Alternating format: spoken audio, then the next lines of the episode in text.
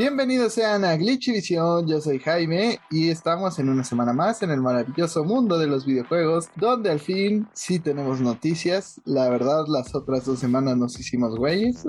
no, no es cierto, sí hay bastantes noticias, así que vamos a empezar rápidamente. Chicos, ¿cómo están? ¿Qué tal su semana? Me acompañan Lucy, Diego y Arad. Como todos, yo soy Diego, en la única visión que importa, Glitchivisión. Fue una semana un poco caótica y en los ratos de tranquilidad jugué Destiny para sorpresa de absolutamente nadie pero encima de todo eso jugué Pokémon Snap en la consola virtual de Nintendo y ya cómo cambian las cosas cuando uno es adulto, porque me eché todos los cursos en unas cuantas horas y completé Poké-Reporte, que se llama en el juego, en unas dos horas más. Sí, todo el juego me lo eché como en tres horas, tal vez cuatro, pero aún así fue un rato muy relajante, fue un rato muy agradable. Es de esos juegos de Pokémon en los que regreso y es como, ah, pues le voy a tomar foto a este pequeño Pikachu antes de aventarle una Pester Ball y dejarlo noqueado. Entonces me la pasé bien, fue un rato relajante. ¿Ya sacaste a Mew?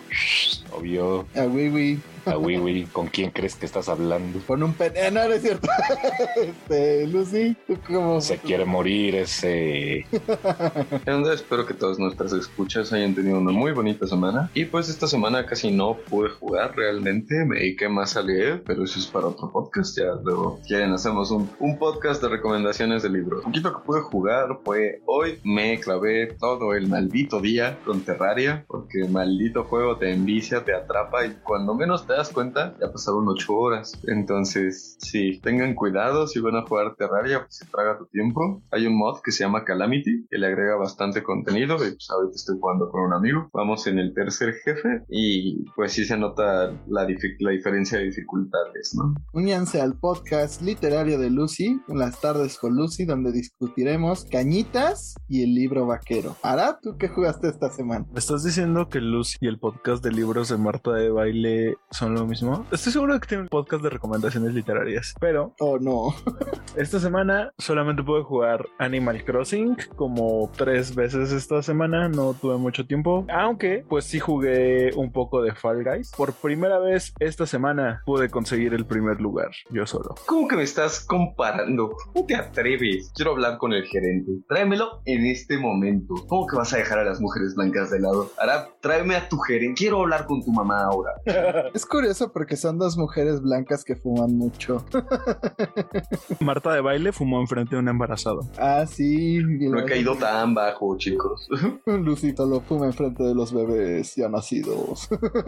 Yo jugué Fall Guys también con Arad. Pues ahí hicimos nuestros pininos. También ahí medio jugué con Diego. También fue como la segunda vez que gané. Bueno, la primera desde que se volvió free to play. La segunda en general que gané en ese juego. Y pues está para un buen rato. También me puse a avanzarle un poquito a God of War, ya que pues han pasado cosas respecto a ese juego que hablaremos más adelante. Jugué Smash porque no es una semana completa si no he jugado Smash. Y por supuesto mi dosis diaria de Resident Evil. Aparte de eso, vi la película de Resident Evil y si está bien, bien pite.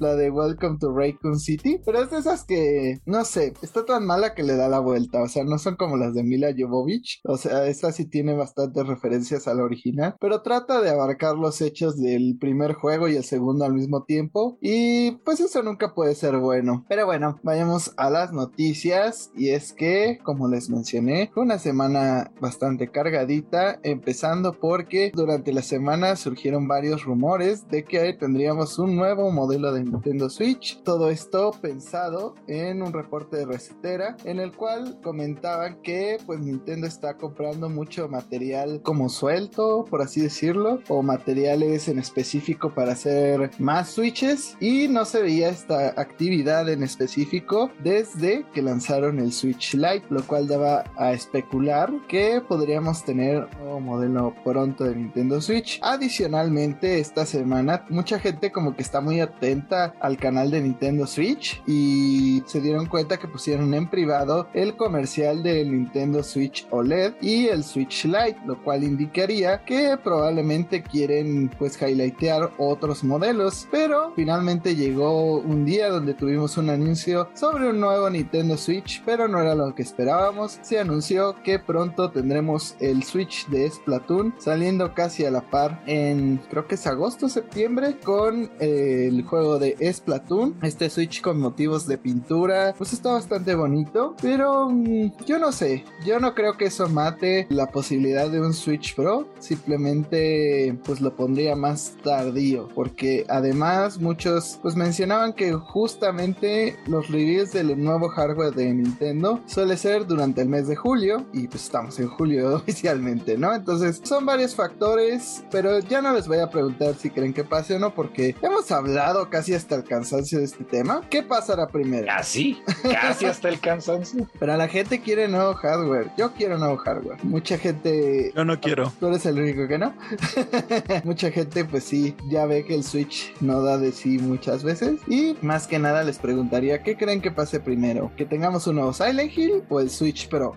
Las dos para estas alturas son imposibilidades estadísticas, Jaime. Consideradas las circunstancias, y no puedo creer que estoy a punto de decir esto, yo diría que es el Nintendo Switch Pro. Digo, también a todos ustedes que están checando si pusieron en privado el video o si están checando las listas de compras de Nintendo y todo, bola de stalkers, su salud mental me preocupa. Pero habiendo dicho eso, si están comprando materiales, hay de dos, o están preparando un nuevo producto o están a punto de sacar más producto del que ya tienen a la venta, ¿no? O por lo menos yo entiendo que así se maneja esto del chain supply. Cuando estás comprando mucha materia prima es porque estás preparando una venta importante de algo. Entonces, realmente ahí o van a preparar más switches de los normalitos y los van a sacar a la venta eh, en masa o van a estar haciendo un nuevo switch. Eh, quién sabe. Yo no digo nada hasta que vea con mis propios oclayos ese Nintendo Switch Pro o el Silent Hill en su defecto. Principalmente también hay que recordar que estamos en un tiempo donde por cuestiones de pandemia, por cuestiones sociales, por cuestiones políticas, los precios están al alza, ¿no? Hay inflación. Entonces es también posible especular que Nintendo simplemente se está preparando, se encontró buenas ofertas y dijo, sabes que si me hago con esto ahora me sale mejor a la larga que estar haciendo un deal de,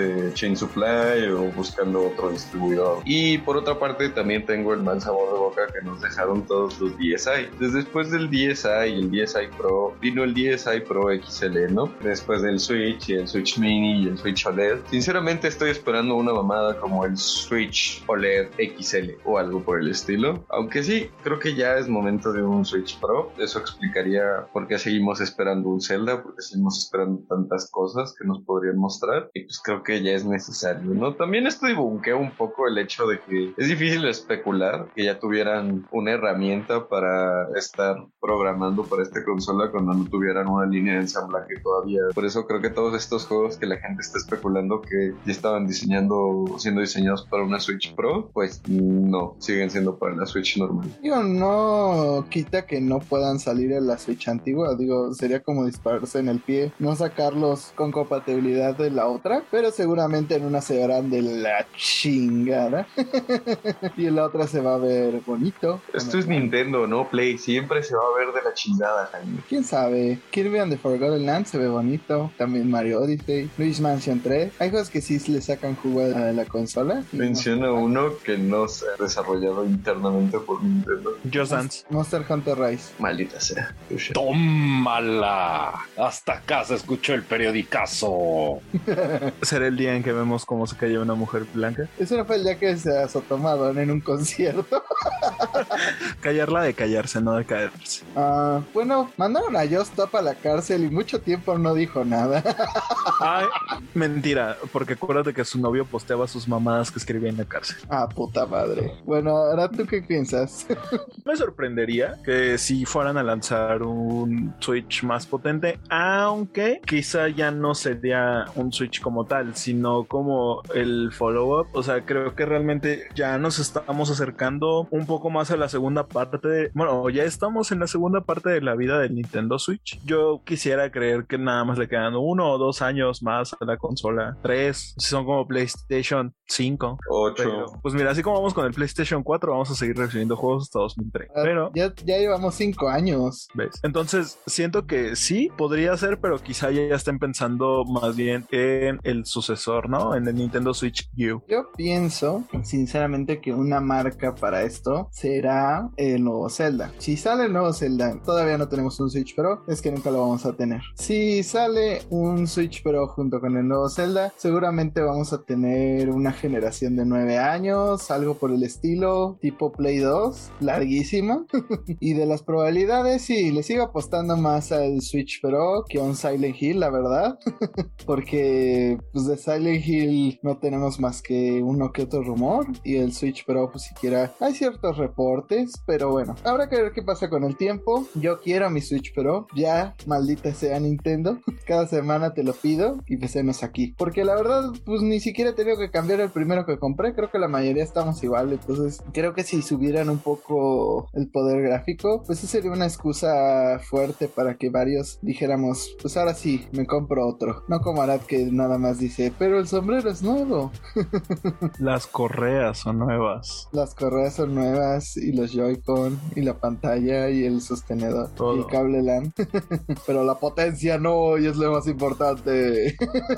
pero no saliendo de Nintendo, esta vez vamos a hablar de un juego que pues yo disfruto muchísimo, que es Super Smash Bros. No, no hay más DLCs, lamentablemente. El sueño de Crash murió hace mucho, pero no nos Pero vamos a hablar más específicamente de su parte competitiva y es que con el último parche de personajes vinieron varias demandas en las cuales Steve y Kazuya estaban involucrados en que varias figuras del ámbito profesional pues se han quejado de un poco de las mecánicas que tienen estos personajes, pero Steve ha resaltado más sobre los demás ya que el jugador de 15 años japonés Akola pues está destrozando a varios de los top 10 players dentro de Smash Ultimate. La verdad yo ya empecé a investigar, empecé a buscar videos y sí puedo ver un punto en estas quejas donde piden que a Steve lo baneen porque el gameplay se empieza a ver un poco repetitivo y ventajoso desde el lado de Steve. Digo, destrozó a Sparko, destrozó a Mars y destrozó a varios otros top players. Y al respecto, pues el mejor jugador del mundo, Leo, dice que todavía no es momento para preocuparse, que cree que los jugadores simplemente deben de adaptarse a la forma de jugar de Steve, aunque ciertamente no le ha tocado enfrentarlo porque estuvo en una gira europea. Pero ustedes qué opinan? Como un fiel seguidor del Smash profesional, veo los torneos cada vez que lo hay y lo he estado haciendo por los últimos, ¿qué será? ¿Cinco años? Tal vez más, no estoy seguro. El punto es que tengo un buen rato viendo el Smash profesional y sí me gustaría decirles a todos, por favor, párenle al tren. Esto viene de parte de un Steve hater, ¿sí? Yo odio a Steve, me choca que Steve esté en Smash,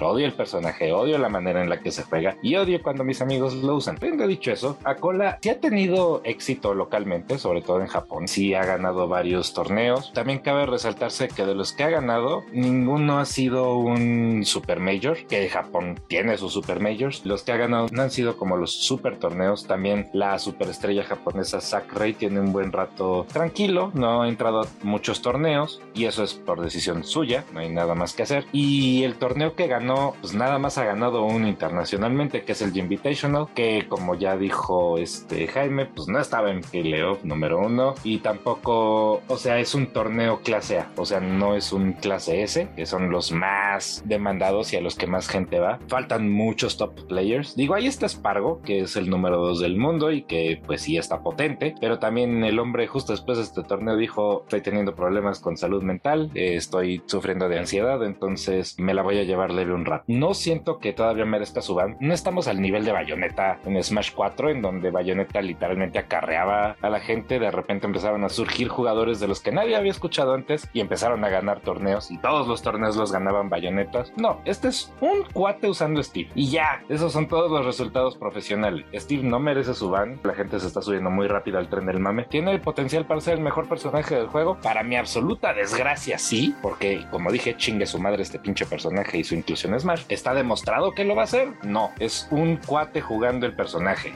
Párenle el tren. Como una persona que viene viendo juegos de peleas desde hace mucho, siento que es también muy pronto. Para los que vieron la escena de mí competitiva ejemplo. Imagínense si hubieran baneado a las Ice Climbers apenas descubrieran el Wobble, ¿no? Muchas otras. mejor. O si hubieran baneado el Wave Dashing, cosas así, ¿no? Que rompen el cómo se estaba jugando. Y pues siento que es miedo al cambio de la meta, ¿no? Ya estamos acostumbrados a ciertas cosas y cuando algo se rompe o descubren cómo romperlo, preferimos ya gritar ban a aprender un counterplay. Entonces creo que sí es cuestión de que la gente se adapte, que este jugador se desarrolle, que más personas pues intenten esta meta de Steve para ver un límite, ¿no? De hasta dónde llega y ver el counterplay antes de, simplemente ah, banearlo y que ya no salga porque no me cae bien. Yo opino totalmente en contra de mis compañeros. Yo sí pienso que deben banearlo. Número uno, no es nada más un jugador, son tres que están entre los 20 mejores del mundo que son Steve. Número dos, no he podido ganar más torneos importantes, pues porque no ha habido.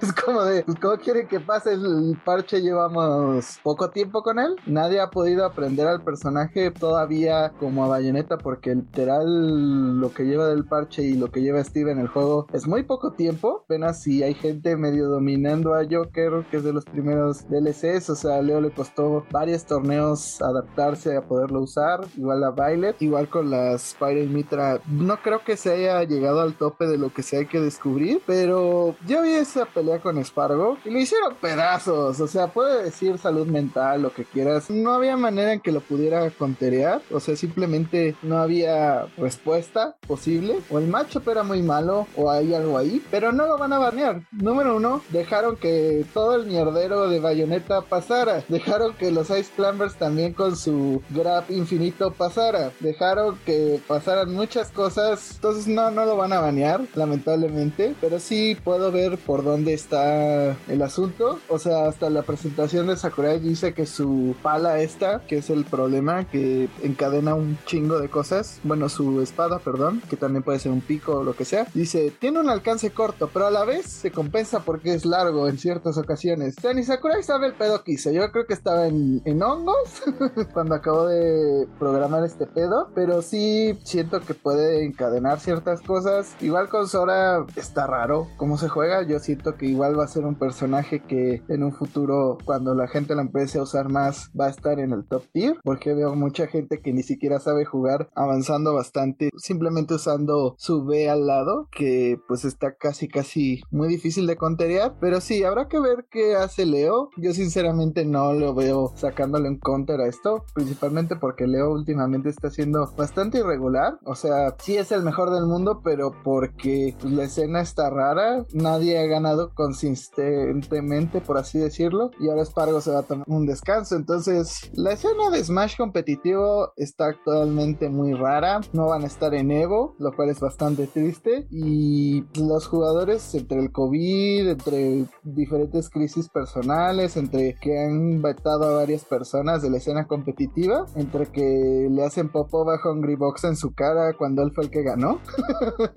que nunca entendí qué pasó ahí. Perdona que haga el cambio de tema, pero es que ahorita Lucy me recordó que todos los demás juegos de pelea tienen un personaje rotísimo que la gente aprendió a jugar y ya no se usa. O sea, recordemos la oleada sísmica que trajo Virgil en Marvel vs. Capcom 3, que de repente todo el mundo estaba usando a Virgil, porque efectivamente Virgil está súper roto. I'm motivated, motherfuckers. ¿Y qué es lo que ha pasado en tiempos recientes? Virgil ya no gana torneos, o por lo menos no los importantes. ¿Por qué? Porque la gente le aprendió a jugar en contra de Virgil. Entonces, si de repente vetamos a Steve cuando la meta todavía ni se desarrolla, en primera matas el potencial de varios jugadores y en segunda el personaje ni está tan roto. O sea, sí es un castre, pero no está tan roto. También el factor de que la gente no está acostumbrada a jugar contra un Steve de alto nivel, ¿no? O sea, piensa la cantidad de personas con las que ha tenido que pelear, que son Jokers, Kazuyas, cosas súper rotas top tier que no se me ocurren en este momento. Inserte aquí.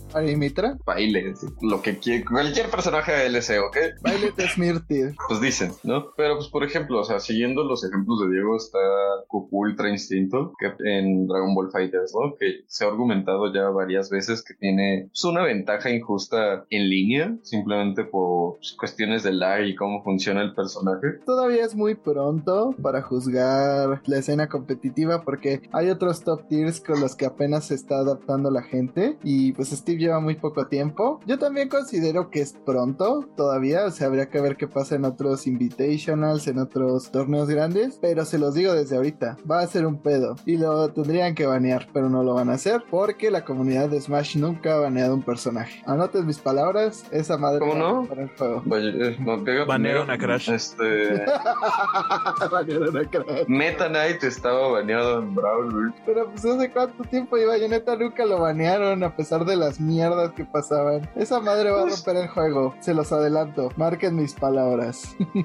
Porque Leo no le va a encontrar un counter, menos con baile. Pues esperemos no sea así. Esperemos me equivoque. Es la primera vez que deseo sinceramente equivocarme. Igual que la justicia, pues, bueno, no la justicia, un medio estúpido se equivocó y puso la imagen de Hideo Kojima en un lugar donde no debían de ponerla. Pero digo, cuéntanos, ¿qué fue lo que sucedió con el buen Hideo? Que ahora sí no hizo nada malo, ahora sí no amerita que hablemos de alguna de sus marihuaneses. Primero, un poco de contexto. Esta semana, desafortunadamente, el ex primer ministro japonés Shinzo Abe fue asesinado por un balazo al pecho. Aparentemente fue con una escopeta que está bien prohibida en Japón. Pero el punto es que en un meeting al hombre de repente llegó y le dispararon en el pecho a Shinzo Abe. Ahora que tienen el contexto, ¿qué es lo que está pasando? Bueno, pues da la pura casualidad que están culpando a Hideo Kojima de ser el asesino. Así es. Esto empezó, por lo visto, por un chiste que se hizo en la página 4chan. Eventualmente se salió de control. La gente lo empezó a decir en serio. Digo, en 4chan sal- surge todo lo malo en el internet. Algunos de los usuarios bromearon con el parecido de entre Kojima y el asesino por el peinado y los lentes. Y por ahí hay una foto de Hideo Kojima usando un sombrerito ruso y una camiseta del Che Guevara. Entonces, pues de ahí se colgaron y dijeron, ah, no, sí, sí, este güey es el asesino. Y número uno, no, pedazo de animal, pero ok. El punto es que eventualmente la noticia llegó a un noticiero griego de todas las cosas posibles. Salió a decir como de, ah, no, pues es que este es el asesino. Actualmente alguien que también cayó en la trampa fue un político francés de nombre Damien Rieu, que ya había compartido en Twitter así como de, este es el asesino. Entonces, lógicamente, Hideo Kojima eventualmente salió a decir como de, a ver, idiotas, yo no soy el asesino. Y Kojima Productions, entiéndase su propio estudio, pone en Twitter, Kojima Productions condena enérgicamente la difusión de noticias falsas y rumores que se transmiten con información falsa. No toleraremos tal difamación y consideraremos emprender acciones legales en algunos casos. Y digo, sí, le doy toda la razón a Hideo Kojima, o sea, esto es difamación. Se- la neta es que se merecen que les caigan con todas las de la ley. Y aparte, lo encuentro muy, muy irónico porque Kojima en el 2022 saca un juego que habla precisamente de los peligros de la desinformación y, oh sorpresa, 20 años después, la desinformación lo tiene en el ojo del huracán. Pero bueno, habiendo dicho esto, amigos, ¿ustedes qué opinan de que tengamos un asesino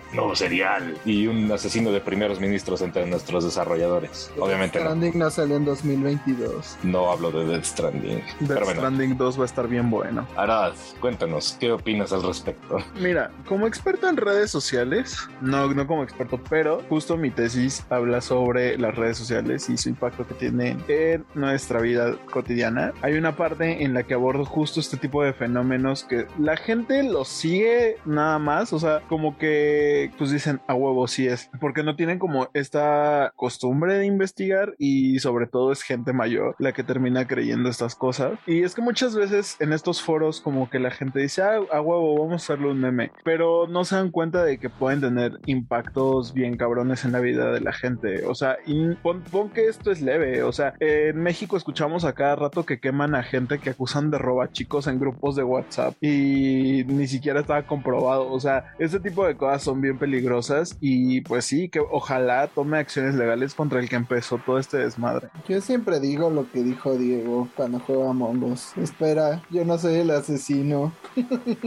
y aún así me matan. ¿What? ¿Cuándo me has visto jugando a Mogus, pedazo de idiota? No, pero tú dijiste que Kojima dijo, esperen, yo no soy el asesino. Entonces yo digo siempre eso. cuando ¿Me estás diciendo que Kojima desarrolló Among Us? Obvio. es el juego que hizo en 2022 que dijo Diego.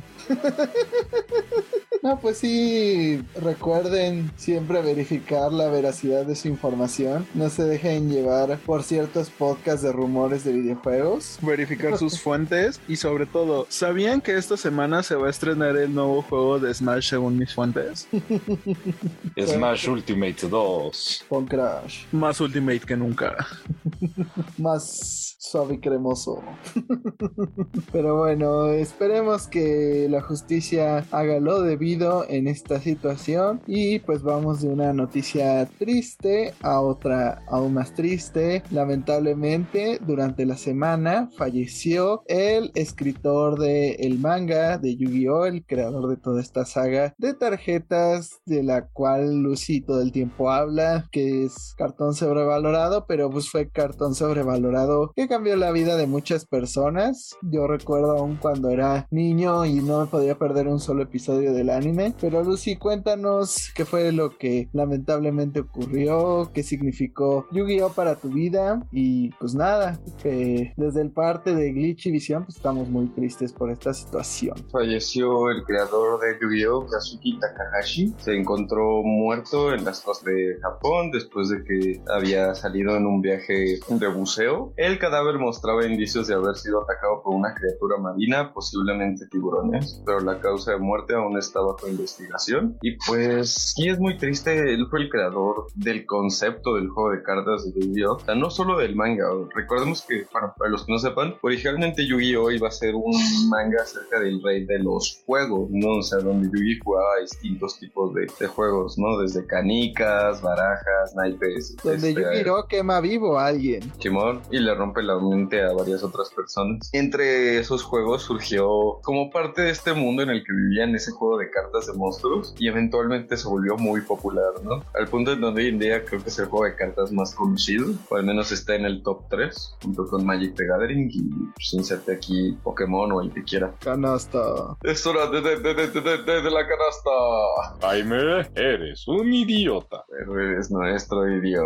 Y pues sí, no, no solo fue una forma muy triste de, de irse, tristemente se nos fue antes de tiempo, aún tenía bastante que darnos. Y es una de esas veces que sí es triste, pero al mismo tiempo puedes estar feliz porque siempre va a estar vivo en su legado, ¿no? Siempre va a haber, pues yo al día de hoy, ¿no? O sea, aunque sí juego Yu-Gi-Oh, veo gente que recuerda cosas como al Mago Oscuro y a Yugi y, y el rompecabezas del milenio y todo eso surgió de la creatividad de esta persona que ha permeado el mundo, ¿no? Y generado millones de fans. Entonces sí estoy triste, pero siempre voy a llevarlo conmigo, igual que muchos fans de Yu-Gi-Oh! Y lo vamos a extrañar. Y creo que como pasó un poco con el escritor de Berserk, pues su obra continuará de alguna manera. Imagino que ya más o menos tenía pensado qué hacer a continuación. Y pues la mejor manera de honrarlo pues es revisitar pues, todo su trabajo, justamente lo que mencionabas de algunos proyectos previos, pero sobre todo acordándonos de esos buenos tiempos que tuvimos con esas tarjetas y pues nada, qué triste, ¿no? Que primero se vaya el, creador de Berserk, ahora el de Yu-Gi-Oh! Sobra decir que sí es una noticia que nos pegó, pero pues lamentablemente así pasan las cosas, a veces la vida es inexplicable, pero pues el show debe continuar, lamentablemente. Continuamos este asunto. Justamente vamos con un juego que pues parecía que iba a ser un mal anuncio, que al parecer se ha recuperado poco a poco. Y pues ya tenemos lo que será el producto final, no sé qué tal vaya a salir, pero el trailer se ve prometedor, estoy hablando de Skull and Bones, este juego de Ubisoft que estaba anunciado originalmente para 2017 y que misteriosamente de la nada Ubisoft decidió decirnos que tenía planeado no solo dar noticias sobre este juego, sino más adelante darnos noticias de sus franquicias en general. ¿Por qué no nos dices más al respecto? Ay, de Team Marine, Arad.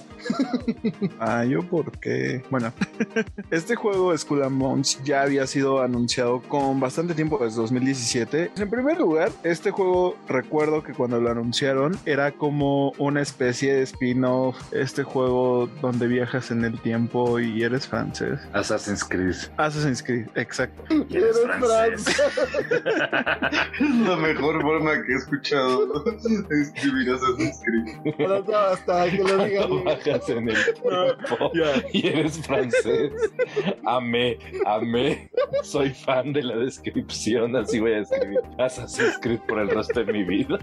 recuerdo que cuando anunciaron Skull and Bones, el concepto era que fuera un spin-off de, de Assassin's Creed. Sin embargo, después se convirtió como en su propia cosa. Tuvo un desarrollo bien complicado porque cada rato daban una fecha distinta y se fue moviendo con el tiempo. Sin embargo, parece que el único juego que nunca se va a lanzar a pesar de haber sido anunciado en 2017 es Metroid porque pues ya tenemos pues incluso precios. Este juego va a salir en un aproximado de pues 70 dólares. ¿Para qué nos hacemos? Y pues básicamente sale el 8 de noviembre y va a tener distintas cosas como poder armar tu propio barco. No sé cómo vaya a ser esa mecánica. Supongo que vas a poder modificarlo, agregarle cosas, ponerle mástiles o las cosas que tengan los barcos, ¿no? Está esta parte de pelearte con otros piratas, recolectar recursos, ser francés. O sea, of Thieves, pero realista. Básicamente. Más como Assassin's Creed Black Flag, pero quitando la parte de Assassin's Creed. Quitando la parte que es divertida. Curiosamente de Assassin's Creed Black Flag lo más divertido era la parte de ser pirata, más que ser asesino. Así que espero que este juego salga bien. Digo, todo juego sale con sus bugs, con sus glitches, con sus errores, pero pues espero que... ¿Más los de salga- Ubisoft? Más los de Ubisoft. Yo espero que salga bien porque pues, siempre es llamativo, ¿no? La idea de un juego donde eres un pirata. La parte de Black Flag donde vas y tienes las peleas de barco a mí sí me gustó mucho. Entonces espero, espero que le vaya bien este juego. Ah, ah, ah, salir viendo un juego de Ubisoft. Ah, ah, ah. Miren, el tiempo de desarrollo de este juego ha sido tan accidentado que la verdad es que mi esperanza no es muy alta. Ojalá y sí salga chido, porque Sea of Thieves podría necesitar competencia. Los piratas son chidos, no me lo vayan a negar. Tengo entendido que va a ser un juego en línea, entonces por lo mismo mi atención no está acaparada. También pierde puntos por ser un juego de Ubisoft, para que se los vaya a negar. No digo que los juegos, todos los juegos de Ubisoft sean malos, digo que la mayor parte de sus juegos no son estelares, por decirlo amablemente. Entonces, yo voy a esperar su lanzamiento, voy a esperar las reseñas y hasta después de eso haré mi decisión de si lo voy a conseguir o no. Pero por lo pronto les puedo decir que mi respuesta es no, no estoy interesado. Muchas gracias. Sí, el juego está planeado para ser una especie de juego, pues tipo servicio, tipo en línea, donde todo el mundo se conecta. Yo vi el trailer y principalmente todo va a manejarse en un juego en general. Por ejemplo, si destruyen tu nave, tienes que ir a recuperar rápido los materiales y demás que se quedaron perdidos en el océano, porque otros jugadores los pueden tomar para mejorar la suya. Entonces, pues sí, es como un mundo conectado. Es Sea of Thieves prácticamente. Entonces, yo quedé un poco decepcionado de lo, de lo que plantearon a lo que llegó a ser, que es un clon de Sea of Thieves, pero con pintura realista. No sé, yo esperaba que fuera gratis, porque pues, no le veo el gran atractivo. O sea, Sea of Thieves es más barato, está en Game Pass, tiene contenido de Piratas del Caribe, tiene un Kraken, o sea, tiene cosas más llamativas que lo que pues, presentaron en general aquí y prácticamente lo vi con el mismo concepto. Igual no creo que vaya a salir bien porque pues este juego ya estuvo en Development Hell varios años, entonces pues sí, fue un camino lento pero seguro a la decepción y pues nada, esperemos que Ubisoft se decida mejor a hacer proyectos más realistas, no tan ambiciosos porque siento que en este momento no cuentan con los estudios ni las capacidades para realizarlos. Que- se dediquen a vender tacos porque esto de los juegos nomás no es lo suyo. o sea, por ejemplo, algunos Assassin's Creed que sacaron los últimos años, como el Origins, pues no estuvieron mal. O pues también estuvo, ¿cómo se llama este de los hackers? Se me fue el nombre. Watch Dogs que salió y es horrible. Watch Dogs no estuvo mal, o sea, salió con algunos bugs, como todo juego de Ubisoft, pero hoy día ya está en un estado bastante aceptable. Y pues como juego, todo juego de Ubisoft ya vale 300 pesos, entonces creo que ya está en un rango bastante aceptable. O sea, si querías estrenar tu consola, pues ahí estuvo Ubisoft, estuvo con Valhalla y Watch Dogs, y no siento que hayan hecho un tan mal trabajo. Valhalla no era un mal juego, simplemente era muy, muy largo. Entonces, siento que Ubisoft a lo mejor si se plantea proyectos más cortos podrían generar pues mejores experiencias a largo plazo. Siento que se están viendo muy ambiciosos y pues sobre todo viendo que ya está, estaban en un punto que querían ser comprados, ¿no? Entonces siento que no están en el mejor momento para hacer estos proyectos titánicos de 6 años, pero pues habrá que ver qué sucede. Hablando de cosas que pues parece que nunca van a salir o que no van a salir bien. Forspoken volvió a retrasarse para 2023. Esto principalmente por una noticia que daremos más adelante, pero pues al parecer el juego se va a retrasar una vez más para enero. Y aquí les diría yo, ¿ustedes creen que algún día este juego saldrá? ¿Siguen emocionados por él? Yo la verdad, cada vez que lo retrasan, se me quita más la emoción de jugarlo. No sé si soy muy iluso, tal vez lo sea, pero yo sí sigo emocionado y considero que el retraso es una buena idea, considerando que a finales de año se vienen cosas como God of War, que se supone que también Bayonetta 3, se supone que también Breath of the Wild 2, ah no, Breath of the Wild 2 va a salir para el año que... Bueno, en fin, el chiste es que varios pesos pesados se acercan a finales de, del año y pues sacar Forspoken en esas épocas básicamente era su condena, cosa que espero que Square Enix entienda, aunque no creo porque pues tienen tendencia a ser por estupidez a ratos. El chiste es que yo creo que esta es la decisión correcta, le das chance extra al equipo desarrollador a pulir las cosas y sacas el juego en una época en la que no esté atascadísimo de salidas importantes. Entonces el juego va a llamar más la atención, va a vender más. Yo no considero que es una mala idea. Y pues yo sigo entusiasmado con todo y todo, pero eso sí, necesito otro trailer. Necesito más gameplay porque no nos han mostrado suficiente gameplay. Pero el juego nunca va a salir a ese paso. O sea, primero fue por el Den Ring, ahora es por God of War. En enero, cuando hay muchos lanzamientos, también no estoy seguro que van a volverlo a atrasar. Entonces, ¿cuándo lo vamos a ver? Si no tienes la confianza suficiente de que tu proyecto está bien hecho, pues no lo saques. o sea, si crees que no le puede competir en ventas a ningún juego, pues qué triste situación realmente. O sea, porque ni siquiera es como que pues vayan a los mismos mercados, ¿no? Entonces, para mí es muy triste esta situación. Pero Lucy, Arad, ¿ustedes qué opinan? La verdad es que quiero jugar este juego. No sé qué tan conveniente es que lo estén atrasando tanto. Como mencioné Jaime, es importante que los desarrolladores crean en su producto. Competencia siempre va a haber. Pero pues también entiendo el punto de que es una IP nueva, ¿no? Entonces, pues obviamente la gente preferiría comprar un God of War, preferiría comprar Bayonetta, preferiría comprar Zelda en el momento en el que saquen Zelda. Pero a mí me agradó bastante lo que he visto del juego. Me gusta la parte de la víbora. Entonces, yo sigo emocionado. Yo sigo esperando el juego y pues espero que le vaya bien. Pues mira, el problema de estarlo retrasando retrasando también es que pues el tren del hype y la emoción que tiene la gente que lo está siguiendo pues se va perdiendo, ¿no? nosotros quizás seamos un poco más pacientes con este tipo de cosas porque sabemos que detrás pues, hay cruncheo, hay otros releases. Cuando eres una IP nueva, en salir a la par que otro juego grande, te come vivo, ¿no? Pero la gente normal no, o sea, hay gente que se le va a olvidar que este juego existía y cuando salga pues ni se va a enterar y es lo triste de que se esté retrasando tanto. Espero que salga bien, pues, estar más atento a las noticias y a ver qué pasa. Pues yo no veo tren del hype para nada, o sea, no veo nadie que diga, no manches, Forspoken es mi juego más esperado. no manches, Forspoken es mi juego más esperado. No es cierto, digo, cállate. nadie te cree. y digo, hay IPs nuevas que saben llamar la atención de alguna manera, o sea, Star... Lucy, debátele. Starfield no es viejo y hay gente emocionada, no sé por qué, porque se ve raro, pero hay gente emocionada por ese juego. Porque Xbox no tiene exclusivos, por eso. que lo saquen para Xbox.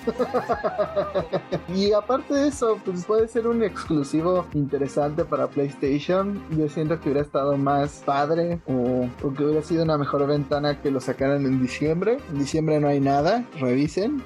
y para Navidades hubiera quedado bastante bien este juego. Entonces, no lo sé. Entre que el gameplay a veces se ve raro, luego las caras se ven raras, luego le tuvieron miedo al Den Ring y ahora le tuvieron miedo a God of War, pues siento que este juego no va a salir nunca y las tres personas que estaban diciendo que era su juego más importante, pues ya digo que lo dicen seriamente y no como Diego, pues pues dudo que lo sigan esperando, pero ya que toqueteamos bastante el tema, hablemos de el reveal que tuvimos durante la semana de God of War Ragnarok. Yo, como lo dije la semana pasada y como se los estoy diciendo con Steve, en repetidas ocasiones yo se los dije.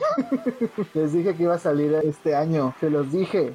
no tuvimos un gran reveal en un Stereo Play como esperaba mucha gente, solo fue un trailer cinemático en Twitter donde vimos a Atreus y a obviamente Kratos enfrentar a algunos enemigos y al parecer ver directamente lo que era un lobo enorme, pero en serio. Y anunciaron que la fecha de lanzamiento caerá el 9 de noviembre, así es, un día antes de mi cumpleaños. Para los que me quieran regalar algo, pues ya saben.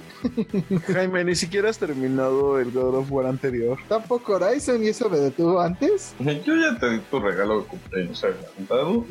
Ya no es mi pedo y sigo Quiero esperando más. el mío. Quiero más. ¿Dónde está la reciprocidad, Jaime?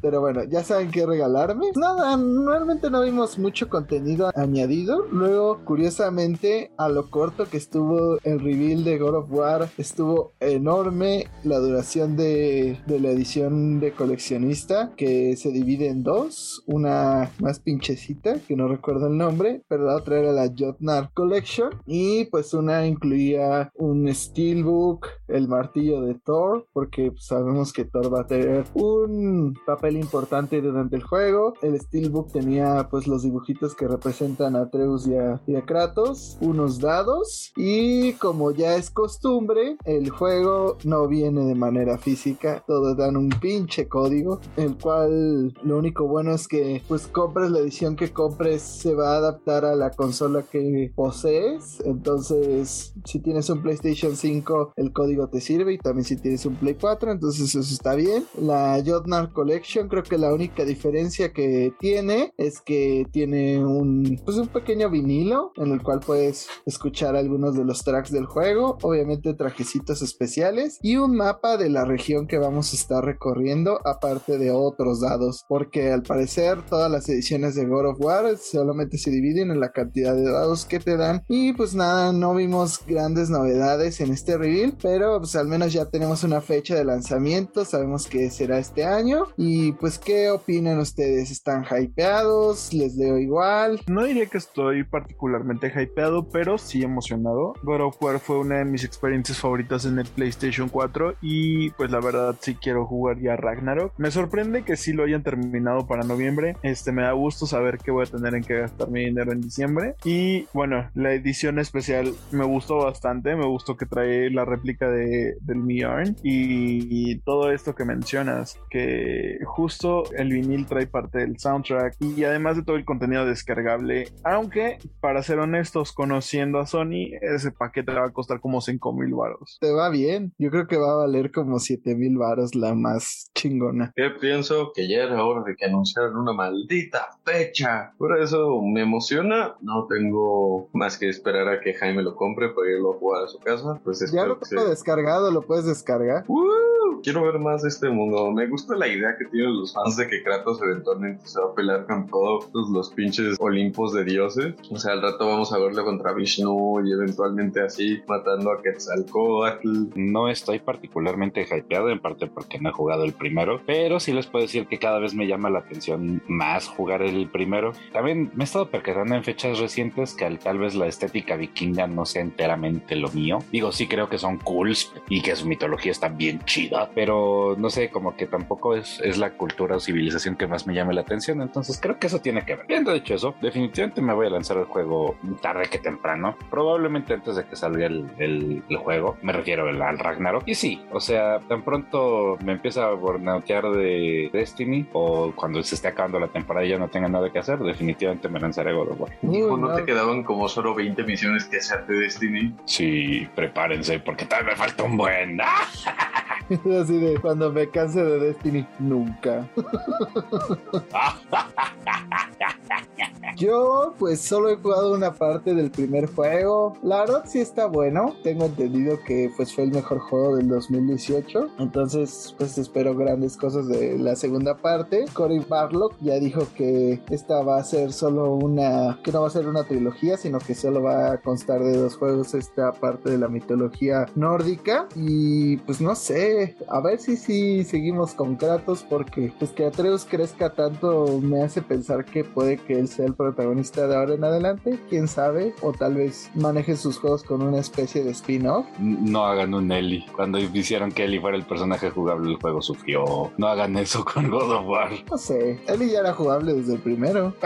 Atreyu también es jugables de God of War. Bueno, pero más como que te acompaña, no es como que tenga. Ah, sí. Realmente solo lo usas para decirle lanza flechas de lo que distraes a estos güeyes o algo así. Y, le dices, boy, boy. Y lo está regañando el 50% del juego. Pero, pues sí, yo creo que van a hacer algo así. A lo mejor no que sustituya del todo a Kratos, pero sí siento que va a tener más protagonismo. Y en el caso de Ellie, pues yo no considero que haya sido tan malo lo que pasó. Al final de cuentas, pues yo creo que pueden tener sus propias historias Atreus y no, no dañar a nadie. ¿Sabes con lo que dijiste? Me acordé de los juegos de The Legend of Kane. Son unos juegos bastante viejos, pero buenos. Donde originalmente tienes esta saga que es la de Legend of Kane, que obviamente se enfoca en Kane. Y tienes esta otra saga, creo que se llama Shadow Weaver, Shadow Warrior, donde te enfocas en su hijo, ¿no? Entonces, eh, me imagino un concepto así donde quizás Atreus se vaya por su parte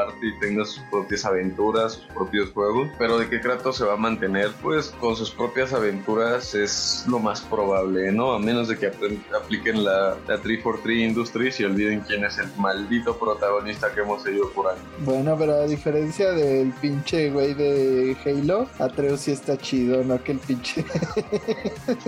el Spartan Lock no existió. No sé de qué están hablando. Sí, o sea, Halo acabó en Halo 3. Yo no sé de qué habla Lucy. Al fin y al cabo ya nadie juega Halo Infinite.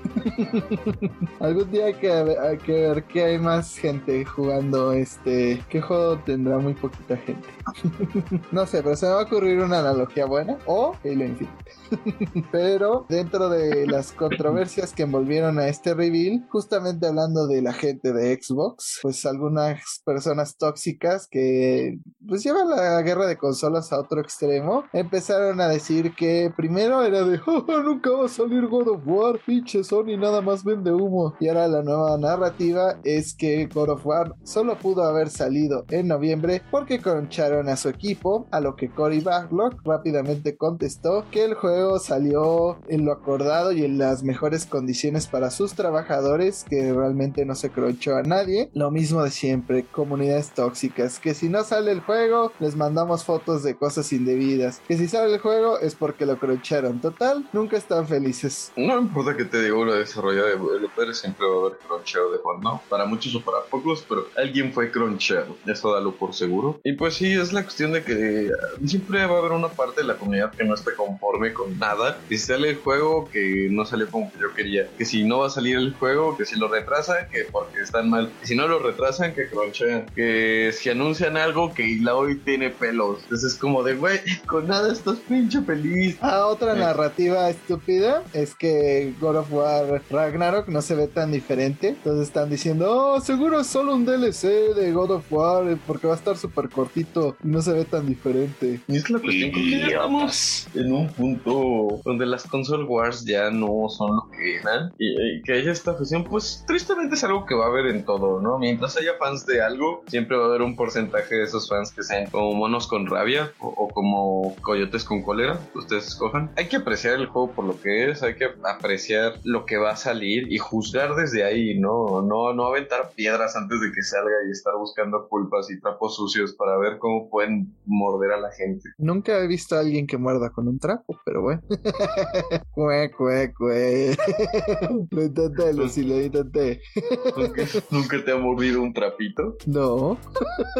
¿Ustedes qué opinan? Pues ya lo dijo Lucy. Un estudio sin crunch hoy en día es como un poquito imposible. Digo, es una meta. Pues alguien en algún momento fue crunchado, pero la verdad es que considerando el estudio de Santa Mónica y Cory Balrog, que no es el director, es un productor ahorita, pero considerando la fama que tiene Cory Balrog y Estudio Santa Mónica, la verdad es que tengo cierto nivel de confianza de que los desarrolladores no los explotaron tanto, o sea que sí tenían como cierto control de sus vidas, si lo quieren ver así. Yo siempre tuve dudas de la fecha de salida, yo juraba que lo iban a retrasar el año que entra, parece ser que tienen más tiempo trabajando en el juego de lo que yo tenía anticipado, porque pues el juego sí va a salir este año. Quiero creer que Cory Balrog y, el nuevo director de este juego este, hicieron las cosas bien y sus desarrolladores no fueron tan cronchados como, como otros estudios lo podrían hacer Naughty Dog. Y aparte de todo, el creador de God of War, que ahora es más tóxico que la chingada, pues salió a tratar de defender el juego y decir que nada bueno se consigue sin crunch. Empezó, también le recordaron varias de sus declaraciones donde decía que hay que crunchar a los equipos hasta la chingada para conseguir un juego exitoso. Y pues hay que recordar que su último proyecto fue en 2017 y fue un fracaso, así que no le hagan mucho caso. Fue el mismo imbécil que no pudo encontrar qué tenías que hacer en Metroid Dread,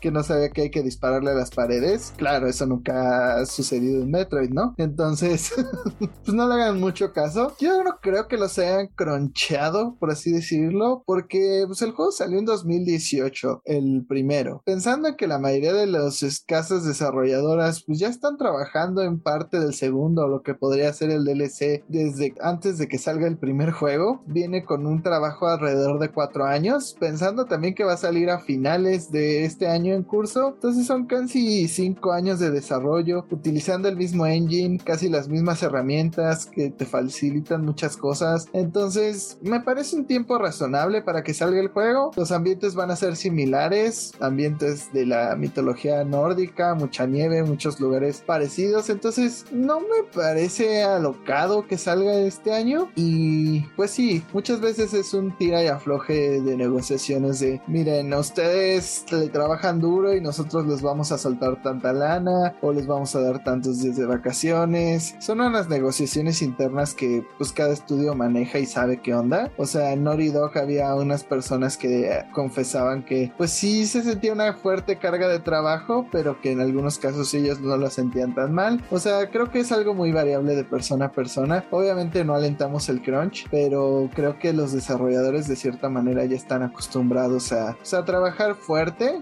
en este ritmo de trabajo y pues nada, dudo mucho que los hayan llevado a su límite, pero sí considero que pues para sacar un juego de esta calidad y de estas ambiciones, pues sí, obviamente fueron jornadas no precisamente sencillas, pero habrá que ver, queda poco para ver el resultado. Yo creo que sí va a ser uno de los mejores juegos del año. No creo que compita para ser juego del año. Muchos decían, uy, vamos a ver ahora que compita con él. No va a competir con Elden Ring. No, no hay escenario posible en el que gane, al menos que esté arreglado, no sé. Pero si no ganó en el año que le tocaba ganar, a la primera parte, pues es este año que yo siento que no tiene nada que ver con el gran concepto que tiene Elden Ring. Pero pues son diferentes juegos, no lo sé. Pero igual no, no lo veo pasando, pero sí creo que va a ser un gran juego de todas maneras. Lo que también es un gran juego, pues es Mario Kart, el cual está rumorando que podría llegar a PC. Así es un juego de Nintendo llegando a PC, pero no precisamente como lo estamos pensando, ya que sería la versión de Mario Kart de celulares, Mario Kart Tour, este juego que pues está acusado de que se juega casi casi en automático, que no juegas con personas reales sino con fantasmitas, que es muy fuerte en la personalización y estéticos que puedes ganar. Entonces, digo, es gratis, ¿no? De algo tiene que sacar su dinero, pero sí, al parecer encontraron dentro de la información del juego pistas de que podría llegar a PC y de que algunas adaptaciones podrían llegar, pero no lo sé. Estoy renuente a pensar que Nintendo va a sacar una IP en PC, pero igual pensábamos lo mismo de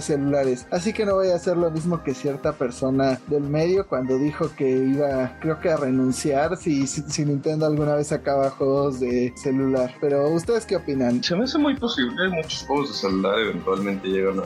Recordemos que con varios juegos como ha sido el Call of Duty Mobile, pues mucha gente los, los emulaba en su computadora, o emulaba estar en un celular para jugarlos de su computadora para pues tener controles más cómodos, tener cierta ventaja si lo quieres pensar de alguna forma. Entonces sí, no creo que esté más allá de lo no imaginado que haya gente que esté jugando esto en su compu a base de un emulador y pues sería ingresos extra para Nintendo, ¿no? Además de que si van a experimentar con sacar cosas en PC, pues qué mejor que un juego de móvil del cual te puedes olvidar en un año. Yo la verdad no lo jugaría, primero porque ya tengo Mario Kart, segundo porque pues como dije, este juego casi casi se juega en automático, entonces no es como que me llame mucho la atención, pero pues estaría padre que más juegos de celular de Nintendo pudieran llegar a PC, a lo mejor ya ver una versión de PC de Pokémon Go para aquellas personas que no quieran pues estar saliendo, que de alguna manera tengan limitaciones. Para que salgan con su laptop. no, pues no con la laptop, pero pues, que encuentren alguna mecánica para que caminen, entre comillas, ¿no? Para que los gamers salgan con su PC. Imagínate ahí un, un pipila con su PC caminando. Pero ya lo vimos durante pandemia que había como unas mecánicas para que la gente pudiera jugar desde su casa. Entonces no lo veo tan alocado. Pues a ver qué se les ocurre. Sinceramente, pues yo creo que otro que es más adaptable a este modelo sería Fire Emblem Hero. Para que pues, de cierta manera haya alguna Fire Emblem para PC. Pero pues ahí nos cuentan en el futuro. Regresen a este video y díganos si se dio el caso de el juego de celulares de Nintendo en PC o no se dio. Pero hablando de juegos porteados, fíjense que Sony patentó la compatibilidad de ciertos accesorios clásicos de PlayStation 3 en PlayStation 5 y sobre todo también de PS Vita. Esto pensando en que se integren estas consolas al servicio de PlayStation Premium, que es el que te otorga juegos clásicos. Y también otra cosa que sugeriría la retrocompatibilidad de que a lo mejor que sería con emuladores fue que se descubrió que Sony está buscando contratar ingenieros de software para crear emuladores justamente de la consola Play 3. Hay que saber que esto no es fácil y sobre todo, ¿para qué otra cosa buscaría creadores de emuladores? Digo, solamente puedo pensar que quieran pasar este servicio también al lado de PC porque ahora PlayStation está también haciendo esfuerzos para que cosas lleguen a PC, pero esto me da esperanza sobre todo de cosas de Play 3 en Latinoamérica para todos aquellos que no nos gusta el streaming. Pero ¿qué piensan ustedes? Arad, al fin podrás jugar God of War en las remasterizaciones que hablamos en la semana. ¿Tú qué piensas? ¿Quieres PlayStation 3 en Play 5? Pues sí, hay títulos que me perdí lamentablemente porque no tuve PlayStation 3. Sí, quiero ya tener los juegos de PlayStation 3, pero me gustaría que fuera como lo que están haciendo con Play 1 y Play 2, que fuera nativo más que juego en la nube. Digo, si están desarrollando el emulador, que sería más fácil descargárselo de internet, que impriman más dinero. o sea que literal como Nintendo se roben los emuladores de otras personas. Exacto. No, pero pues creo que esto es un abanico de oportunidades porque hay gente que sí no ha probado algunos títulos como yo y le beneficiaría sobre todo porque bueno en este momento a, a los que tenemos esa suscripción en específico pues vemos que el catálogo está un poco pobre no es como que haya una gran variedad de, de títulos y muchos sufren de lo que hace Nintendo de ser juegos que casi nadie ha escuchado pero pues ahí estaba la licencia Lucy tú desde el lado más técnico ¿qué opinas? ¿sería fácil integrar un emulador a una consola que pues no tiene esa facilidad desde el principio o si está complicado? Pues sí es una operación complicada pero no así extremadamente difícil la cuestión es pues diseñar un emulador con las limitaciones del hardware que estás manejando. A mí lo que me sorprendió también es que pues sí estoy viendo una campaña publicitaria de parte de PlayStation aquí en México para empujar este nuevo servicio y pues con esta nueva búsqueda de, de talento para pues diseñar emuladores siento que, que sí que es la realidad a la que nos estamos acercando que lo más probable es que pues integren esta emulación de alguna forma para pues ahora sí que Latinoamérica otras regiones también y se empiecen a expandir porque sí es un mercado y sí tiene potencial, ¿no? Es lo más frustrante que nosotros como latinoamericanos pues vemos todo el consumo de videojuegos que existe aquí,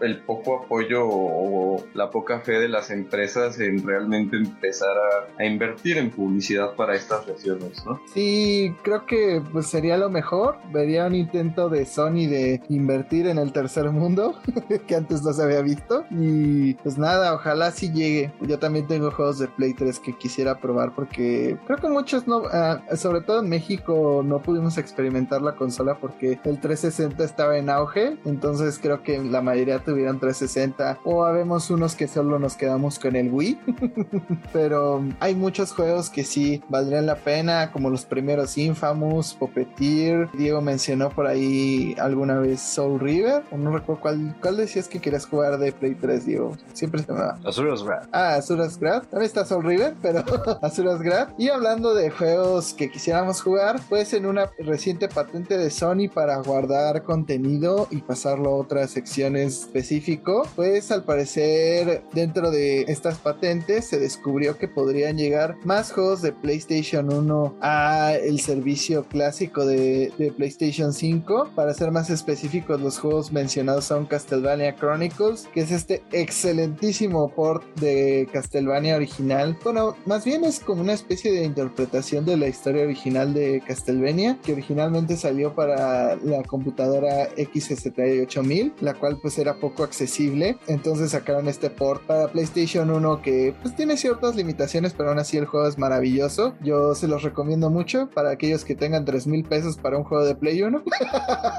pero si sale, jueguelo. También está Resident Evil 2. Obviamente tienen que jugar Resident Evil 2, el original, porque el remake está padre, pero sí cambia algunas cosas. Digo, tiene estos controles de tanque, pero igual se los recomiendo ampliamente. Street Fighter Alpha 3, pues otro gran juego de Street Fighter, no hay falla en ese lado. Y Warhawk, que la verdad yo no lo conozco, pero ¿qué opinan ustedes de que se sigan añadiendo más juegos de Play clásicos, sobre todo de PlayStation 1 a este servicio y alguno de estos juegos les gustan? Más Castlevania para la gente.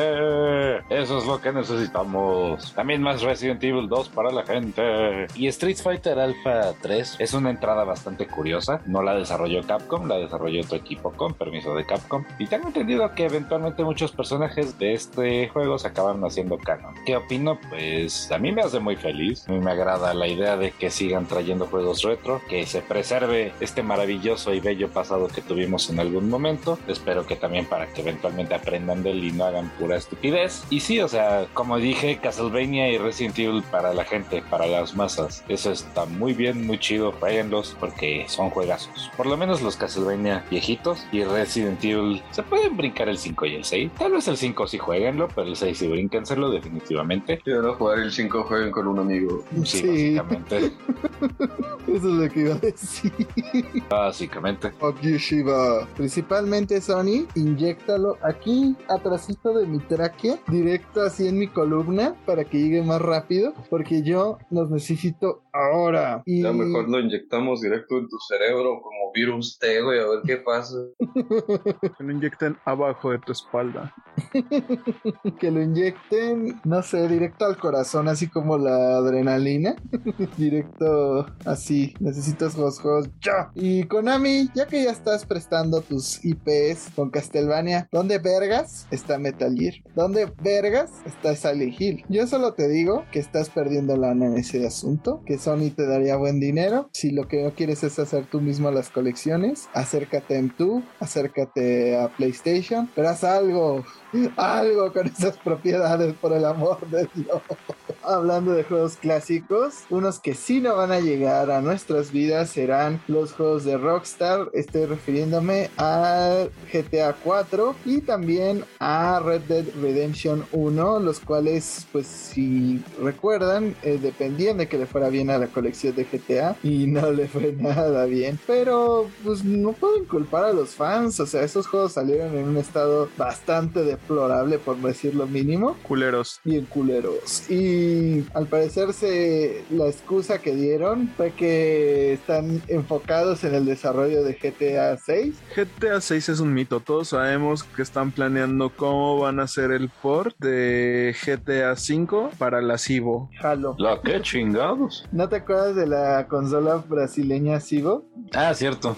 Que, que La de los indies, ¿no? Sí, que curiosamente tiene un juego de Resident Evil 4, una versión toda fea, con zombies españoles morados. O sea, es difícil pensar, o sea, ¿cómo juzgas el interés de una persona en un juego basado de entrada en otro juego que fue mal hecho, mal vendido, mal organizado, tuvo mala publicidad? O sea, todo fue- como que ellos ya estaban decididos a no hacerlo y solo estaban buscando una excusa. Es como esos memes de Facebook de, ah, si alguien le da like a esto, invado Polonia, ¿no? Y sale así como, Alemania le ha dado like y Alemania lo publicó. Pero pues está bien que no vayan a hacer los remakes porque claramente eso le vale 3 kilos y medio de reata Rockstar con cilantro, cebolla y tortilla. Claramente les vale madres porque los hacen con la cola. Entonces pues iban a salir los remakes de GTA 4 y de Red Dead Redemption 2 iban a ser un fracaso total absoluto como lo fue la colección de GTA. Casi está mejor al final. Pues lamentablemente yo sí quería jugar Red Dead 1, pero bueno, me quedaré Pues todos, pero pues pinche remake de la cola. Sí. Ah, em- Piénsalo, si así hicieron la colección de GTA, ¿cómo hubiera quedado el de Red Dead Redemption. Más culiado, pero con vaqueros. y puedes ir a México. ¡Hooray! Yay. no me queda más que esperar que Play sí saque sus emuladores de Play 3 y jugar el original. Que aparte la versión de Play 3 es la más culera de todas de ese juego. Hablando de juegos que nadie pidió y que solo ellos se dieron like, va a llegar un remake de Lollipop Chainsaw. este juego súper raro de Suda 51. Digo, si es de Suda 51, de entrada va a ser raro. Pero aparte de todo, este juego contaba con la colaboración de James Gunn que también pues medio hizo algún trabajo en ese juego y se confirmó que ninguno de ellos dos va a participar en el remake. Digo, es un remake, no es necesario que funcionen estas dos personalidades dentro de volver a lanzar este juego. También se confirmó que muchas de las rolas van a ser retrabajadas porque pues muchas eran de licencia, entonces a fuerzas tienen que poner otras y hay que recordar sobre todo que James Gunn antes de Guardianes de la Galaxia no era nadie, entonces pues se podría dar esas libertades de participar en un juego, Lucy. Este, pues sí, este remake, curiosamente yo ya escuché a varias personas esperándolo, lo cual me sorprende. Yo estoy entre ellas porque, pues, he de admitir que de alguna u otra forma acabé teniendo este título. No me hagan preguntas, todos saben las respuestas, no hagan preguntas y ya saben las respuestas. Y sí,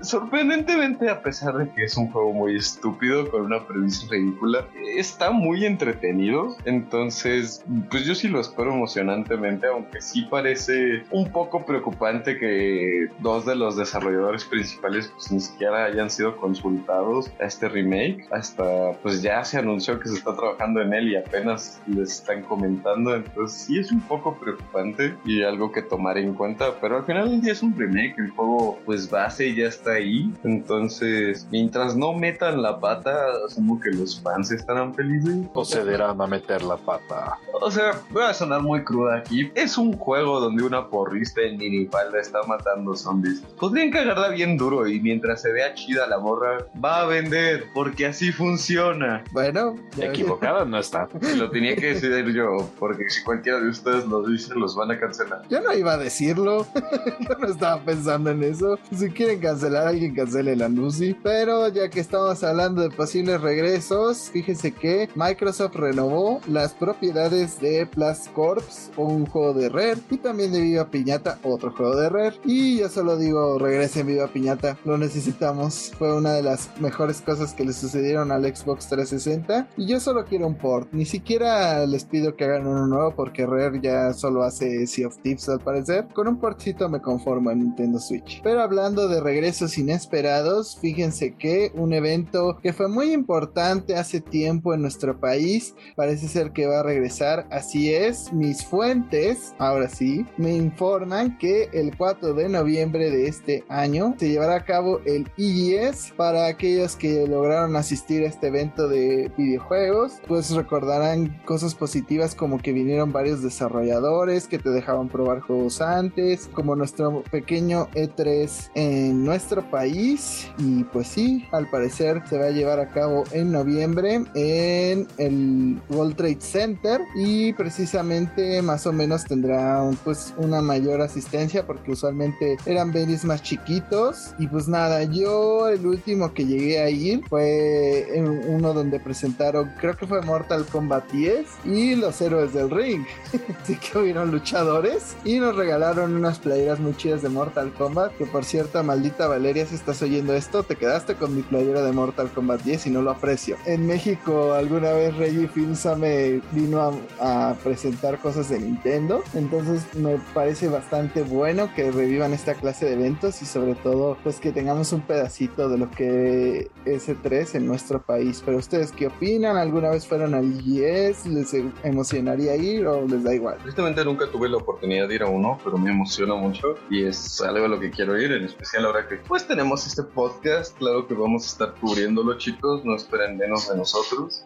Así que sí, haremos una glitchy excursión a este EGS probablemente. Así que ahora ve haciendo tus maletas. Vamos, sí, vamos. ¿Vamos? ¡Vamos! Pues vamos a ir. Yo sí fui a un EGS. Bueno, he ido a dos ese. Uno fue muy chavito, de, con lo suficiente como para no entender bien qué estaba pasando y no pasármelo también como debía haberlo hecho. Y la segunda vez fue ya en mi vida adulta, cuando estaba todavía en la universidad con unos amigos. Estaban presentando Dark Souls 3, me acuerdo. Uno de mis amigos con los que fui eh, speedroneaba Dark Souls, entonces fue el tipo más feliz. Y aparte me acuerdo que la pelea, la pelea de jefe que tenían en ese demo fue contra la danzante del Valle Boreal. Y todo mundo, los que estaban en la fila, llegaban con el jefe y se ponían acá bien solemnes y todo bien serios. Y este tipo llega y lo primero que hace cuando, está, cuando le dejan mover a su personaje en la boss fight fue Praise the Sun. No huevo. Entonces estuvo bien chido. Como uno, uno de los que estaban ahí en el booth se dieron cuenta de que este chavo sí le sabía, le guardaron un póster firmado por, por Miyazaki. Entonces le fue bastante bien. Y yo en ese momento estaba en, mi, en el full de mi adicción de League of Legends y por mi conocimiento de trivia me gané unas cartas igualitas a las de Twisted Fate, una moneda como las que se encuentran en aguas turbias y una carta de Miss Fortune. Estoy dispuesto a ir a otro EGS, ¿por qué no? Y si voy con la Glitchy familia, creo que estaría muy divertido. Cabe mencionar que este evento inició en el 2002, o sea, ya lleva 20 años de haber existido. No recuerdo cuándo fue el último, la neta. Wow, tenemos la misma edad, pero yo nunca he ido a uno de estos eventos porque pues vivo en otro municipio, uno muy lejano, En otro mundo. en otro mundo también, en otro país. Pero pues sí, estaría interesante. mundo raro. Quiero, quiero, quiero convivir con hombres vírgenes. A lo mejor le quitas la virginidad a alguno.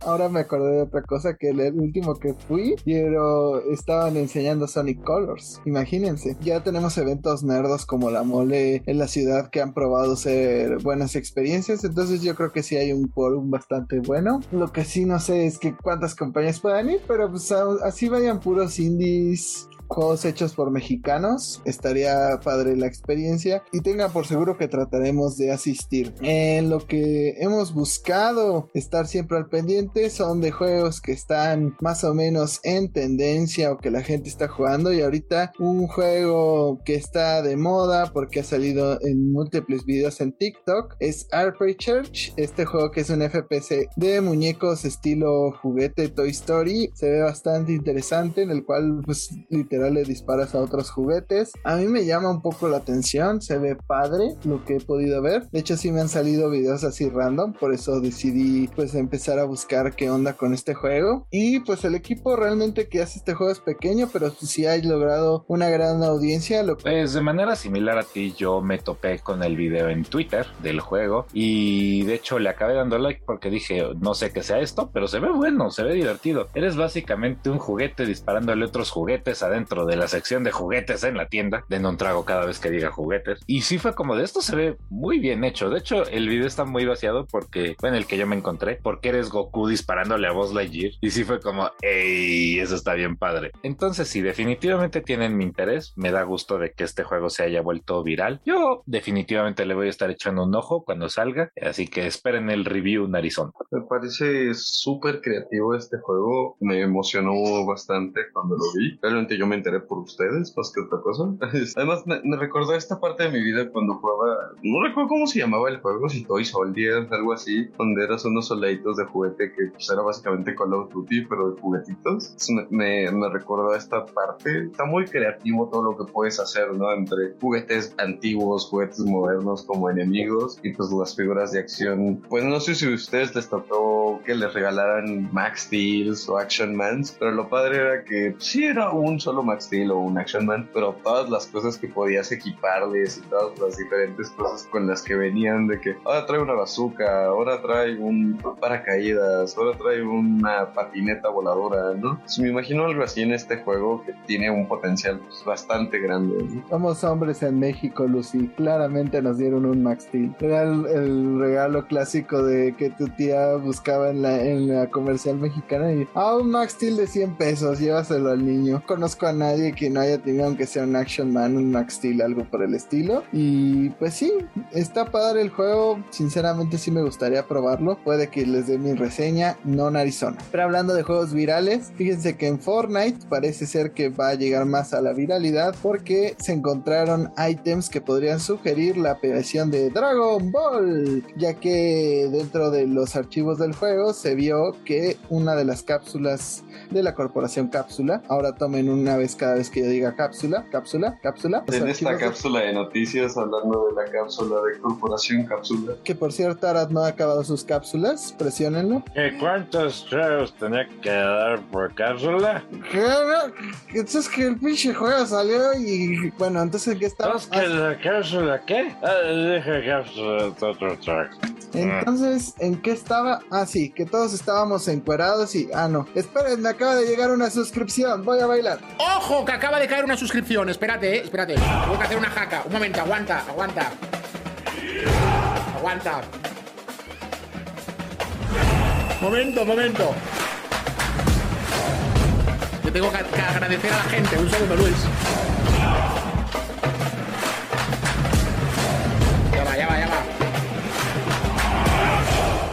No tengo campanita, pero nos llegaron muchas suscripciones. Si no sabe lo que estaba haciendo, pues busquen Luis Suárez. pero sí, échenos sus suscripciones para que hagamos bailecitos. Otra suscripción que te... no, no es cierto. Pues sí, parece ser que a Fortnite van a llegar eh, objetos de Dragon Ball. Yo no lo vería nada sospechoso porque la empresa que tiene los derechos de Dragon Ball también los tiene de Naruto y Naruto ya está en Fortnite. Entonces seguramente pronto veremos a Goku dispararle a las personas. Me encantaría dispararle a Goku mientras soy Ariana Grande.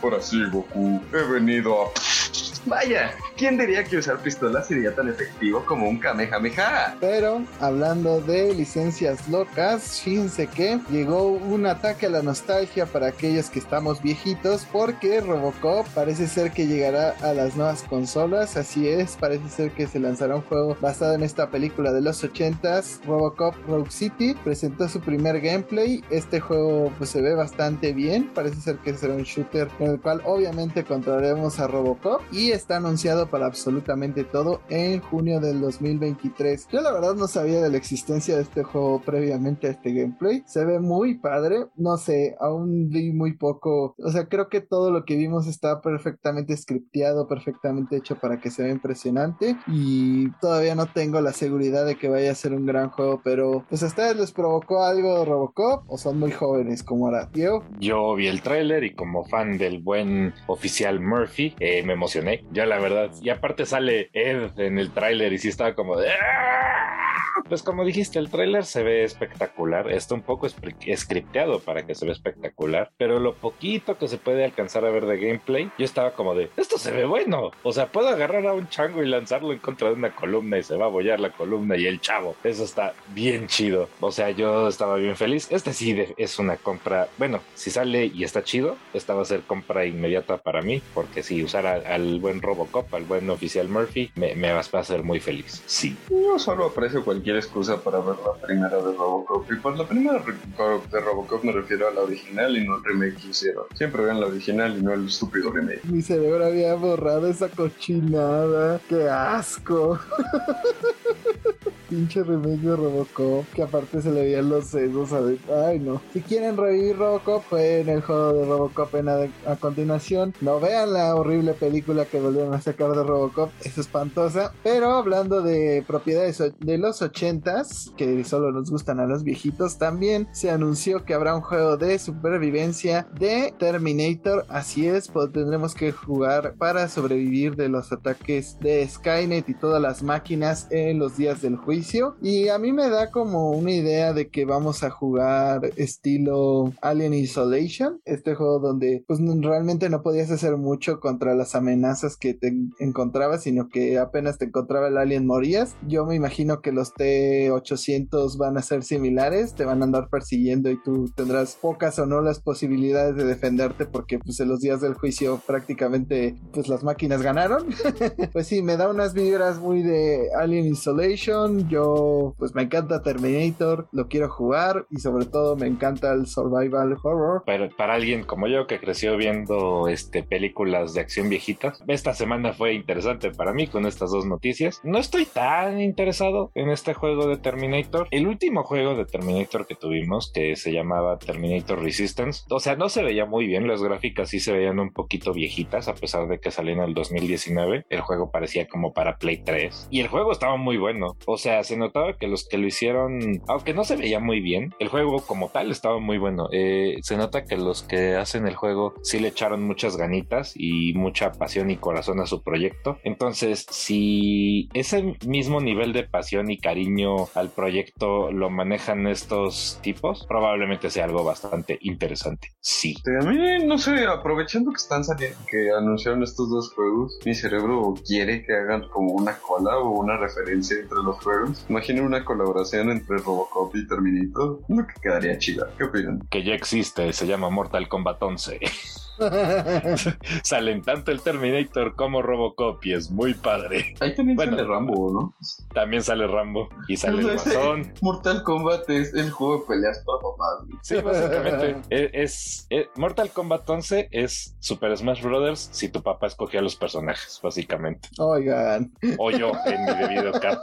O en su debido caso, yo. Yo solo digo que faltó John McClane. ¿Dónde está John McClane? A mí me hubiera gustado ver a Ash Williams, el Evil Dead. O a Jean-Claude Van Damme con cualquier personaje. Yes, apruebo. Ash está en su propio juego. ¿Quién? Ash Williams, de Evil Dead. Ah, o sea, sí. pero yo lo quería ver en Mortal Kombat y agarrándose a putazos con el Robocop. Digo, la temática pasada de Mortal Kombat 10 fue películas ochenteras de terror porque salía el Alien y salía Mike Myers y salían muchos de ese tipo. Yo creo que ahora eran héroes de acción, pero pues a ver qué se les ocurre ahora de los ochentas en el próximo Mortal Kombat. Vamos a ver a Madonna contra eh, Michael Motaro. Jackson. Michael Jackson contra Ermac. Arad está diciendo chica, compra instantánea. Vamos a ver a Michael Jackson con sus dos skins. Vamos a ver a Michael Jackson y a la Yuoki. Además, Ermac le ganaría luego, luego a Michael Jackson porque le quema el cabello. ah, nos vamos a ir al infierno. Pero continuemos. No, es, le- le- el special de Michael Jackson le avienta su nariz, ok. Resulta ser que hace poco nos dijeron sobre lo que sería el remake de Crisis Core, este juego previo a Final Fantasy VII. Y parece ser que el remake tendrá más novedades de las que esperábamos. Muchos pensamos que solo sería un remaster estético, pero parece que tendrá muchas, pues, como mecánicas nuevas. Sobre todo me agrada que vayan a pulir el gameplay porque el gameplay original tenía muchos sistemas raros, un sistema de crafteo que realmente pues, rara vez tenías que usar. Yo solo pido que cambie la personalidad de muchos de los personajes, porque parece que en ese juego Zack era el único personaje real en un mundo lleno de gente loca. Pues parece ser que van a regresar también al personaje de Angel, que nunca lo habían podido regresar porque su cara y todo lo demás está basado en un, en un cantante y actor que se llama Gact. Y Gact es como muy particular al respecto. Me que le vayan a poner actuación de voz a casi todo, la música nueva, la user interface mejorada definitivamente era necesaria. Entonces me hace feliz. Como dices, me agrada mucho que es Zack, que es una persona normal rodeado de locos. Entonces de Angel diciendo su poesía rara y estúpida y Zack gritándole, ¿qué demonios estás diciendo? ¿Qué está pasando? Sí, claramente Zack es un pobre tipo atrapado dentro de un videojuego. Estoy más interesado ahora, definitivamente. Todavía no es compra absoluta, todavía no estoy así como de cállate y toma mi dinero, pero se están acercando. Ay, con que Jill no siga con sus putas medias horas hablando de Loveless, yo soy feliz. con que le recorten aunque sea un poquito de ese contenido, todos habremos ganado algo. Continuar, hablaremos de alguien que pagó mucho dinero para preguntar una cosa y al final no le salió bien. Pero cuéntanos, Arad, creo que ya habíamos hablado un poquito, hicimos referencia la semana pasada, pero ahora sí, dinos en detalle qué fue lo que pasó. Resulta que un fan de F0 pagó aproximadamente un millón de pesos en acciones de Nintendo. Esto para tener pues la oportunidad de participar en una junta de accionistas. Y aprovecho esta invitación para hacer una pregunta pues a la junta directiva. Y una de ellas es que si planeaban hacer un juego nuevo de F0. O sea, literalmente se gastó un millón de pesos para hacer una pregunta y lo que le dijeron fue no estés chingando. No, lo que le dijeron fue que no, que no tenían como planes para hacer otro juego de esta franquicia que desde el 2004 no tiene ningún, ningún título nuevo. De hecho, en la respuesta pues le dijeron que sí, en algún momento tuvieron la, la idea de hacerlo y al parecer era para Wii U. Sin embargo, todos sabemos cómo le fue la Wii U. ¿Por qué Nintendo? ¿Por qué? Sobre si me gustaría tener un nuevo F0. ¡Claro que me gustaría tener un nuevo F0! Tengo meses y años pidiéndolo. Desde que salió F0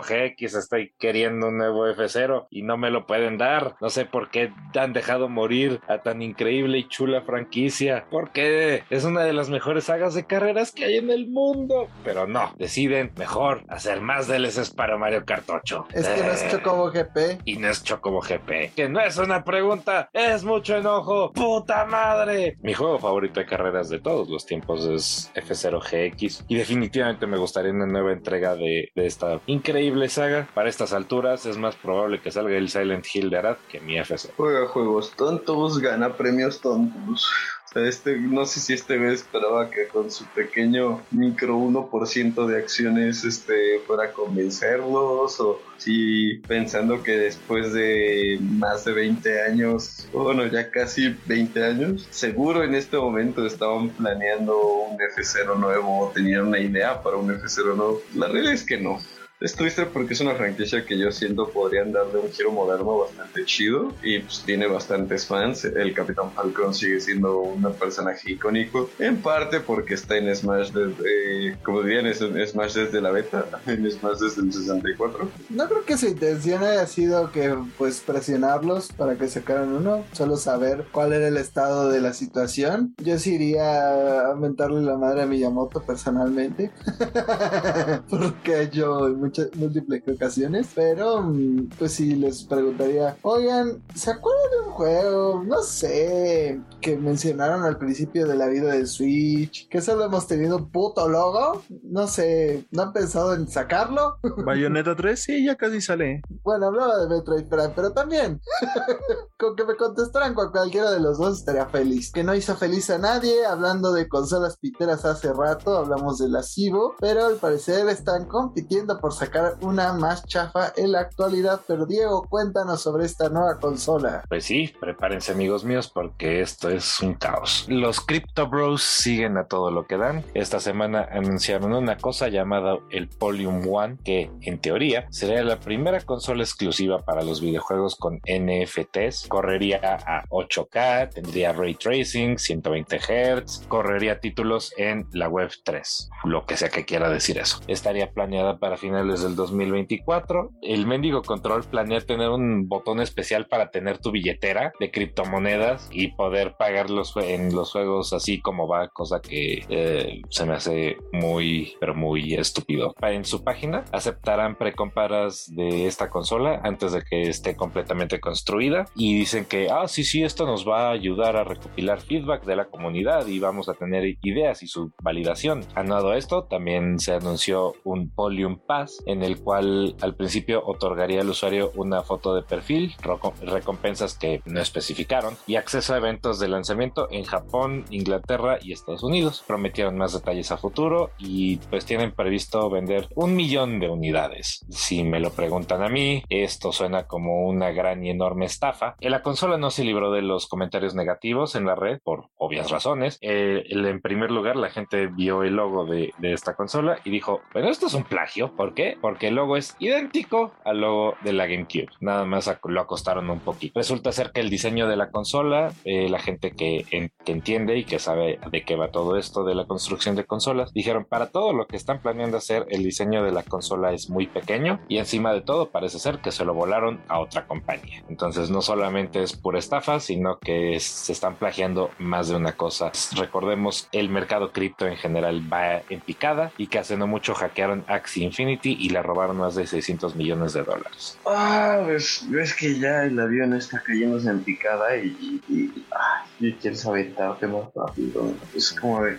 Esto es obviamente una estafa. Esto, o sea, tienes más posibilidad de volverte rico gastando todo tu dinero en Avon. Tienes más posibilidad de que sobrevivas a F0 gastando tu dinero en una junta de inversores de Nintendo, tienes más posibilidad de curar el cáncer, de encontrar una cura para el cáncer usando este dinero que, que cualquier cosa que esta porquería te pueda ofrecer, no te la van a cumplir, solo se van a llevar tu dinero y van a desaparecer. ¿Por qué? Porque están, están aprovechando la FAD, están aprovechando el mercado de criptos que está pues un poco desesperado por algo nuevo y pues están diciendo, ¿sabes qué? Es ahora o nunca. La gente que de su dinero no va a recibir nada. Esto es un caso de cuántos plagios podemos meter a la licuadora antes de que no parezca lo original, que no le salió y solo nos dimos cuenta de, de todo lo que se robaron y es demasiado estúpido para ser real. Pero hoy en día, si algo es demasiado estúpido para ser real, es real. No es una pregunta,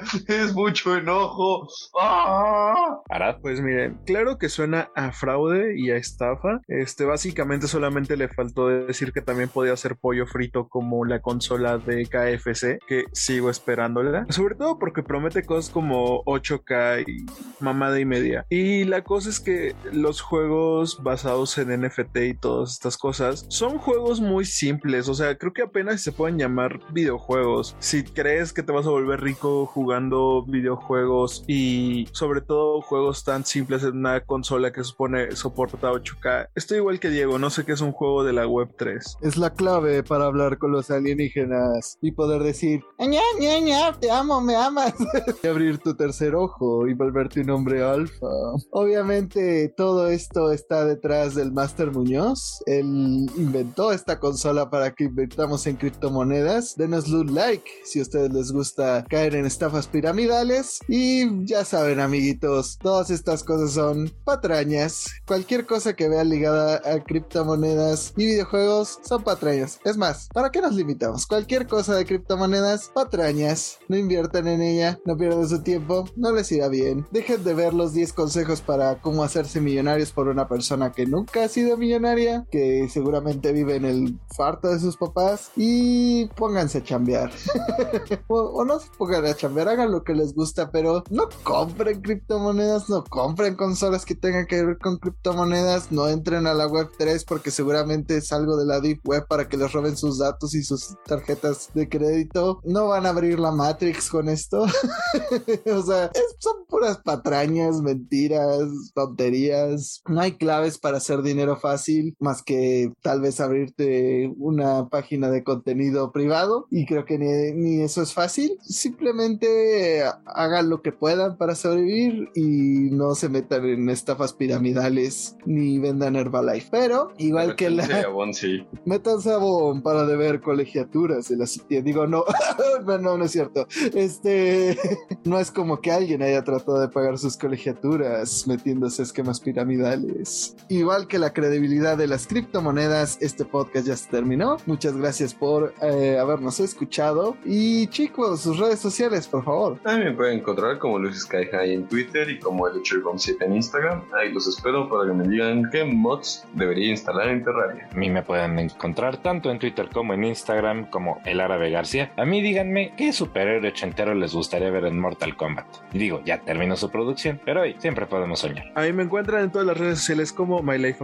Por todas las redes sociales me refiero a Twitter, Instagram y TikTok. Recuerden que ahí me pueden decir en qué cripto invertir. Yo voy a crear mi propia criptomoneda. También voy a vender NFTs con animaciones de la cara de Diego. ¿Y vas a pagar colegiaturas con estafas piramidales? No porque no tengo hijos, pero probablemente es un implante de oreja. A mí me pueden encontrar como Jaime Higuera en Facebook, como arroba redjames-bajo en Twitter y como Jaime Higuera 100 en Instagram. A mí me pueden decir que van a querer de nuestro catálogo de Avon y de nuestro Herba Glitch Vision, los dos productos para que bajes de peso sin tener que hacer ejercicio. Son 100% reales. Pero déjenos algún comentario, díganos qué opinan. Llegaremos con la Switch Pro, no llegaremos y nos vemos en el siguiente episodio. Recuerden, no compren criptomonedas. Hasta la próxima. Te falta hambre, papi.